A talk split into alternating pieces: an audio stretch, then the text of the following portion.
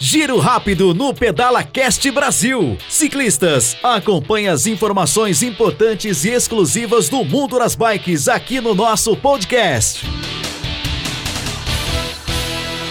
Olá, ciclistas!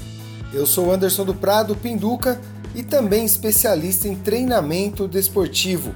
Quero trazer hoje para vocês aqui alguns tipos de treinos, aqueles que se encaixam no nosso dia a dia da bike, no dia a dia do pedal. Vou falar primeiro sobre o treinamento contínuo. É aquele treino que você coloca uma intensidade moderada e sai para girar.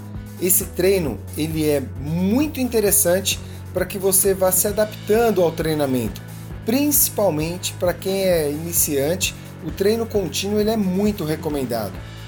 Agora, os treinos intervalados talvez seja o segundo momento para um iniciante que é aquele treino onde você aumenta a intensidade de esforço, mantém enquanto o seu corpo suporta e depois descansa sem parar a bike, pedalando mais leve para tornar a fazer o treino mais intenso. Então, são ciclos, por isso é chamado de intervalado, onde você aumenta a intensidade e diminui a intensidade. Lembrando que sempre dentro do seu limite de esforço. Esse não é um treino de intensidade máxima. Já os tiros de velocidade são recomendados para os ciclistas que têm mais condicionamento físico, os intermediários e avançados. São aqueles tiros que você faz, aquelas altas intensidades por curta duração de tempo e deixa o seu corpo se recuperar por alguns minutos e torna a fazer o tiro novamente. Diferente do intervalado, os tiros de velocidade, você leva o teu esforço corporal para o máximo que você consegue naquele determinado momento.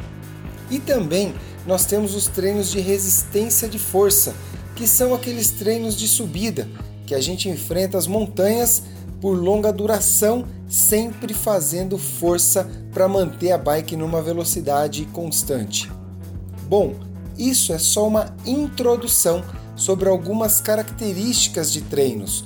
O que é importante que cada um de vocês busque um profissional mais especializado para que vocês possam dividir com ele essas possibilidades. E lembrando que cada estímulo dado aos músculos, nós temos que dar uma recuperação para ele entre 48 e 72 horas.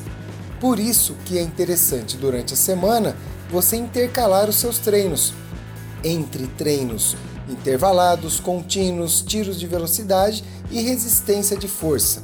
Assim, você estimula porções diferentes do mesmo grupo muscular, fibras musculares mais específicas.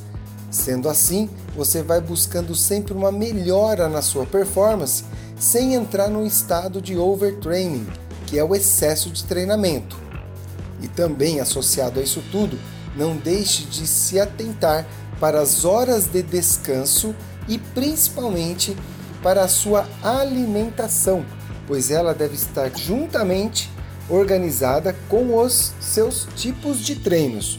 Um forte abraço, espero que você tenha entendido basicamente como que funciona e pés na estrada. Vamos girar, galera. Valeu!